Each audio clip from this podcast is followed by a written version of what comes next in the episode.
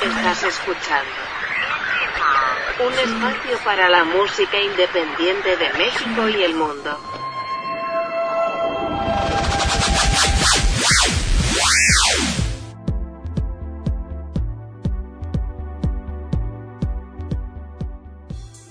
¿Qué tal amigos? Bienvenidos a una emisión más de Indie Mob. Los saluda Sebastián Huerta. Gracias por estarnos acompañando. Hoy estoy muy contento de darle la bienvenida a Aquiles Medellín. ¿Cómo estás? ¿Qué tal Sebastián? Muy bien. ¿Y tú? Bien, bien. Pues contento de, poder platicar contigo y, de poder platicar de, tu música. Ah, muchas gracias por tenerme en tu espacio y, pues, te mando un saludo desde acá, desde la fría ciudad de Tijuana. Oye, cuéntanos, eh, estaba yo leyendo un poco de tu historia y además de, que se, aprecia un largo camino con, cambios y, pues muchas cosas ahí, no sé, ya ahorita tú nos dirás si adversidades o, bondades, pero sí, eh, un proyecto pandémico. sí, por ahí va la cosa. Oye, cuéntanos, cuéntanos ¿Cómo, cómo, ¿Cómo empezaste la música? ¿Cómo fue ese primer impulso de decir, creo que este es el camino? Bueno, la música, la composición de la música ya eh, tengo tiempo componiendo. En, sí tengo muchas composiciones, afortunadamente, pero de todas esas escogí más bien un camino en el cual podría formar un disco casi, podría decirlo, temático que fuera como que no, que no se saliera mucho del, mismo contexto, ¿no? Entonces, en este caso, creo que es, en el caso de la música, las influencias musicales sí, pues obviamente son un resultado de lo que he experimentado en, mi trayectoria desde que empecé a tocar. Yo empecé a los 12 años como baterista eh, en una banda de punk que estaba frente a la casa de mis papás y cruzaba la calle y me iba a tocar ahí. Empecé tocando covers de Green Day, de Offspring, de Ramones, bueno, de todo, ¿no? Le echábamos ahí con la batería. A raíz de eso empecé a tocar después, un amigo me invitó a... pues él, él iba a un grupo de sus cristianos eh, y me invitó pues ya me empecé a involucrar en el rollo de la iglesia cristiana, pero la verdad yo era más, iba más por la música, porque me, inmediatamente me dijeron, oye, ¿sabes tocar la batería? Y yo sí, ah, pues no tenemos baterista, ¿quieres tocar? Y pues no, ¿cómo no? Y exploré dentro de ese grupo, bueno, más bien la música cristiana pues abarca un, muchos géneros. Y pues por ahí creo que como que empecé a degustar otro tipo de música que yo nomás escuchaba grunge, punk y, este, hardcore, y pues andaba muy metido en ese rollo y de repente me pasan al, soft jazz, empecé un poquito como pues, el pop, eh, y pues ya ves, ¿no? La así como, básicamente pop, ¿no? Eh, pero un poquito más suavezón, pues ya no tan, tan, tan sucio. No me refiero a sucio que, sino que la saturación, la saturación de, la batería, ¿no? Que es pegarle con todo lo que traes. Entonces como que me empezaron a, venía medio salvaje y ahí mismo los músicos de esa iglesia me empezaron a como, eh, no, espérate, no te, no te aceleres y bájale y mira, toma en cuenta el tiempo y como que fue mi, creo que en gran parte mi escuela musical, porque nunca he tomado clases. Pero No, no, me sorprende porque creo que sí he escuchado rock cristiano y hasta metal. Ah, claro, no, ya, estar en todo. Sí, este, obviamente pues eh, tocan temas religiosos, eh, pero, o sea, tú escuchas la música y te, te, pone de buenas, ¿no? Aunque no creas en, no lleves una vida religiosa, pero justamente como bien dices, ¿no? Por la música es como uno puede llegar ahí. Sí, yo, yo creo que fíjate que, digo, ya metiendo un poquito en ese tema, como que creo que es una de sus principales armas, ¿no? Para... Es un buen, plan de marketing. Sí, híjole, no, de veras, ¿eh? o sea, llegas y, y, la forma en la que ellos utilizan la música dentro de las iglesias, pues sí, es como una forma de en cuanto llegas ya te están acariciando. Mira, mira, sí. pianito y que muy sutilmente, ¿no? Siempre tienen un músico ahí detrás de los discursos y todo. Entonces lo, lo llevan muy bien. Y bueno, creo que eso, estuve unos años ahí en, la iglesia cristiana y ya que dejé la iglesia y, pues todo el, el rollo ese yo para eso ya había entrado a la universidad y me puse a estudiar y, bueno, otras cosas ahí de la vida que fueron sucediendo. Y me salí un poquito de la batería, pero inmediatamente regresé. De hecho, me fui de, me fui de Tijuana, me fui a Sonora un tiempo y luego regresé otra vez para acá. y empecé ya en, un proyecto eh, ya de, rock, indie rock, este, rock, indie rock pop, se llamaba Volvox. Y empecé con ellos a, meterme aquí en la escena musical de Tijuana, local. Y, creo que ahí fue cuando ya empecé a, tomar otro rumbo, un rumbo ya más como... yo la verdad siempre había tocado covers, nunca había pensado en, composiciones y ya cuando empecé a ver que ellos componían y que cómo era, cómo era, cómo era la dinámica de las composiciones, qué interesante. Sin embargo, yo todo ese tiempo, desde que empecé, siempre había tenido mucha inquietud por el piano. obviamente la guitarra, pero sobre todo el piano me llamaba la atención porque como que yo lo veía como una marimba, así como un instrumento muy percusivo a la vez de, ser, no nada cero percusivo, pero sí lo es a la vez, los deditos finalmente terminan siendo como unas baquetas, ¿no? Que están pegándole a las notas.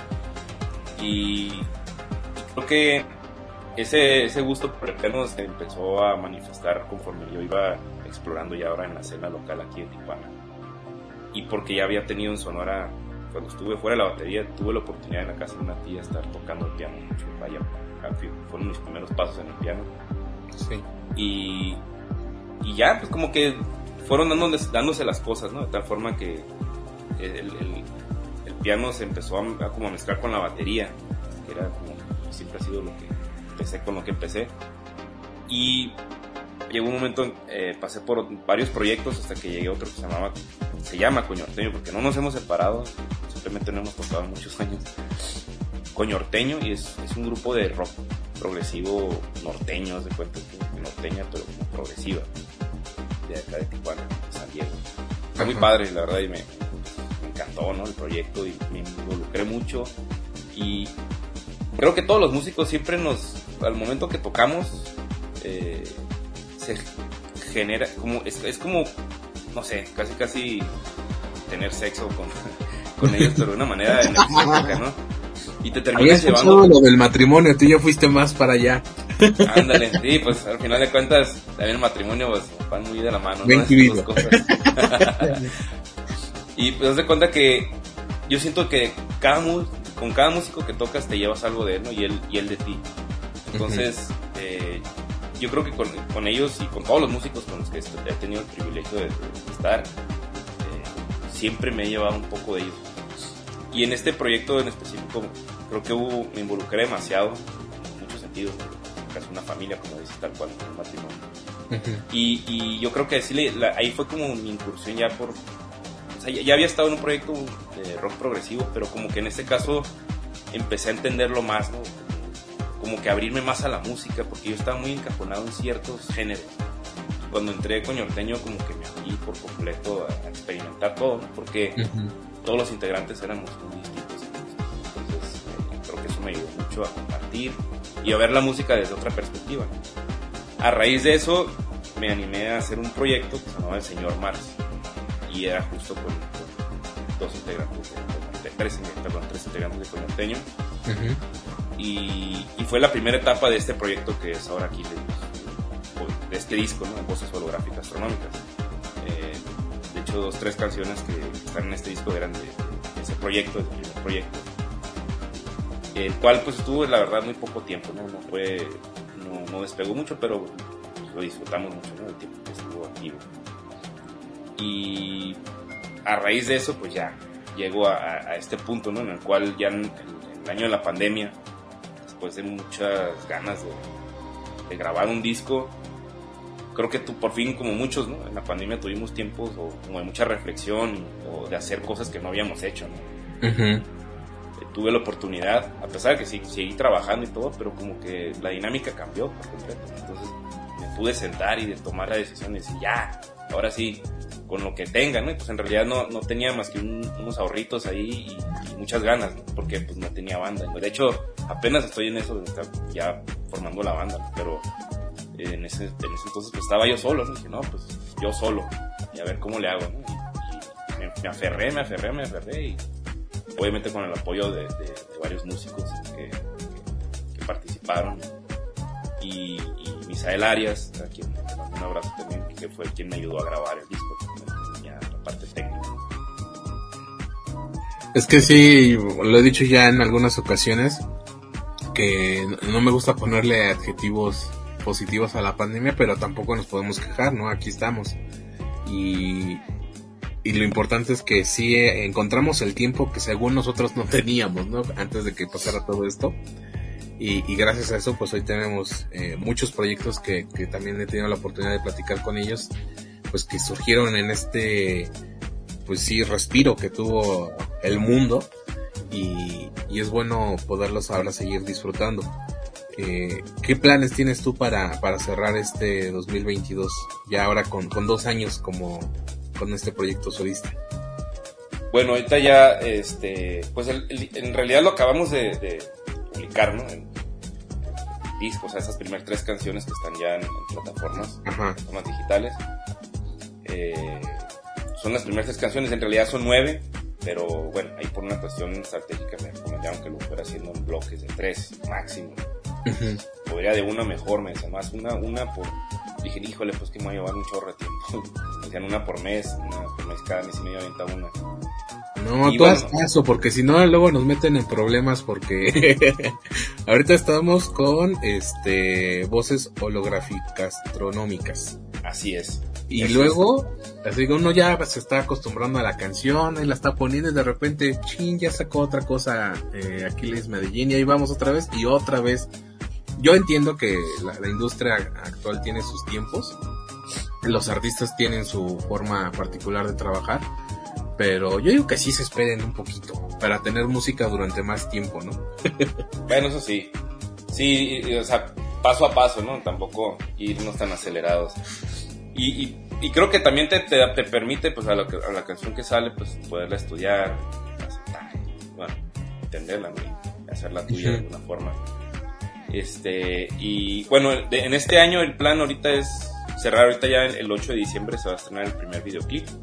Este, ya lo, ya es el estreno del, del primer video de, de la canción La señora Moris de Cuakis, es una de las primeras tres canciones que se,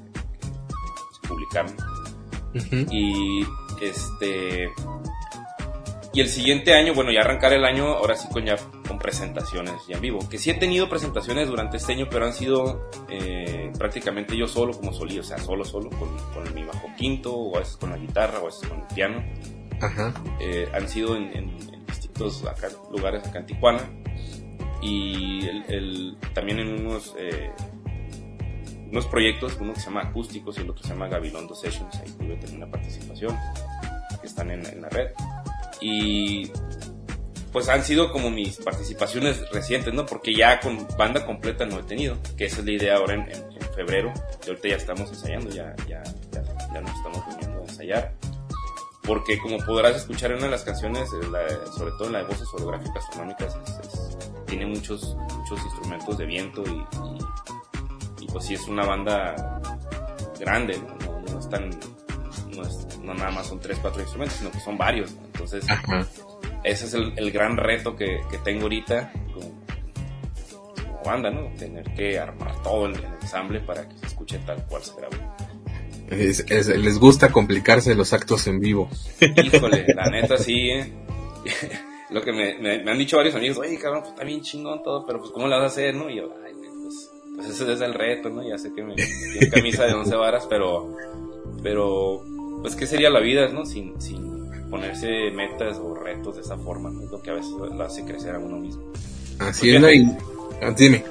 Ah, no, bueno, iba a decir, yo, yo soy autodidacta, nu- nunca he, nunca he estudiado música, dos, tres, bueno, estuve un, un- un- tiempo, eh, cuatro, cinco meses en clases de canto y quinto una vez en batería, pero todo lo demás lo he aprendido de forma autodidacta y no lo digo por presunción, ¿no? sino como una forma de, motivar a quienes, estén escuchando a que no hay límites, pues el límite uno se lo pone uno mismo.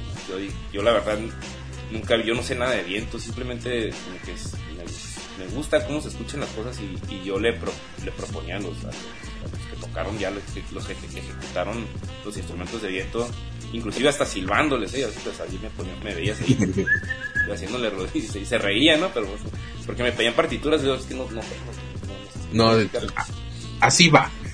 no, y empezamos a silbar. Sí, sí, sí. Hasta eso fueron muy pacientes, ¿no? y, y, bueno, eso, eh, como dices tú, nos gusta complicarnos, ¿no? Pero pues eh, después de, aprende uno paciencia, eh, pues, a no limitarse, a, darle, ¿no? Aunque, parezca que no se puede, pues aventarse, ¿no? No pasa nada. No pasa que se escuche medio desafinado de repente, pero bronca, el chiste es hacerlo, compartirlo.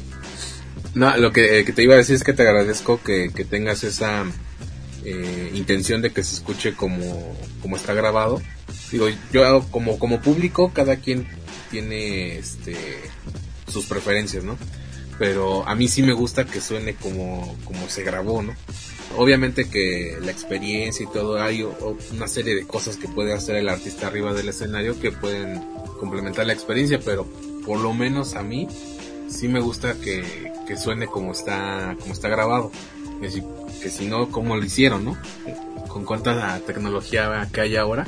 Miren, a mí no me engañen, a ver si es cierto, ¿no? Pero te, agradezco que, tengas esa intención de que sea tal cual como se está escuchando ya en plataformas. Claro, ¿no? Pues sí, eh, ahí creo que es donde se ve la magia de, la música, ¿no? O sea, porque si te puedes poner a lo mejor a tocar con, eh, me lo comentaba otro amigo, y, ah, pues de hecho quien me ayudó a grabar, me dice, oye, pues te hago unas pistas de, los vientos y todo, no, no, es que no, yo no me voy a sentir, pues, este, bien, pues, ¿no? Porque digo, si, si, si estoy presentando eso es porque, pues, se puede, ¿no? O sea, de alguna forma. Y obviamente, pues sí, tiene todo un, conlleva toda una producción, pero bueno, hay que, así como llegué a este punto en el que ya, que fue un sueño, ahorita ya estarlo promocionando, pues igualmente estoy seguro que si me empeño y me enfoco, eh, llegará el momento en que lo estaré presentando ya en vivo. Y pues es, mi, esa, la verdad, es mi intención, ¿no? me quito el do del renglón. Pues, tengo muchas ganas.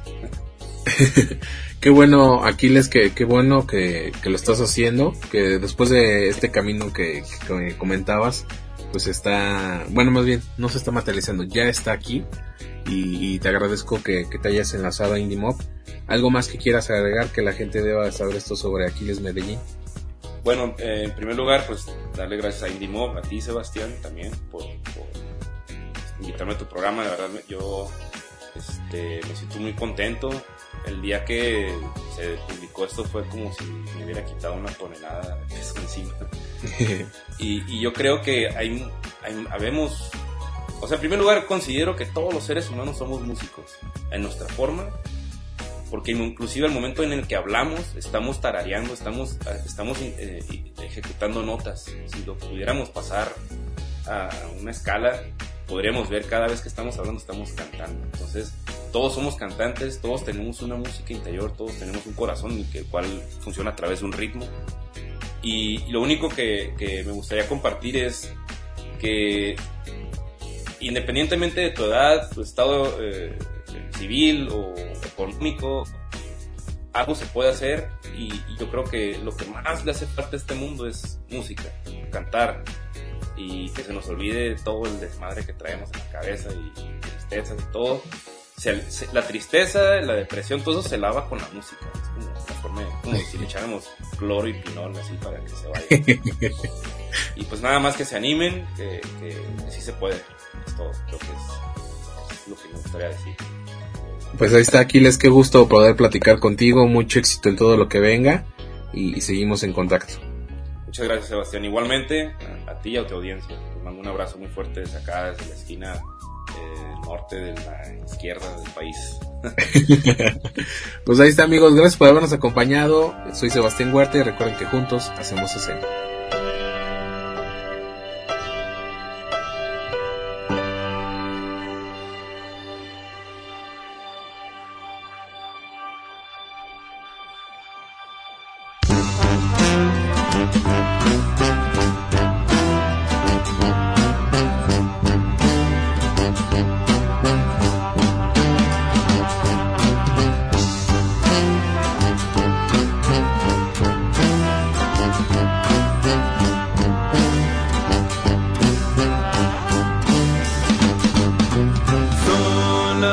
Astronómicas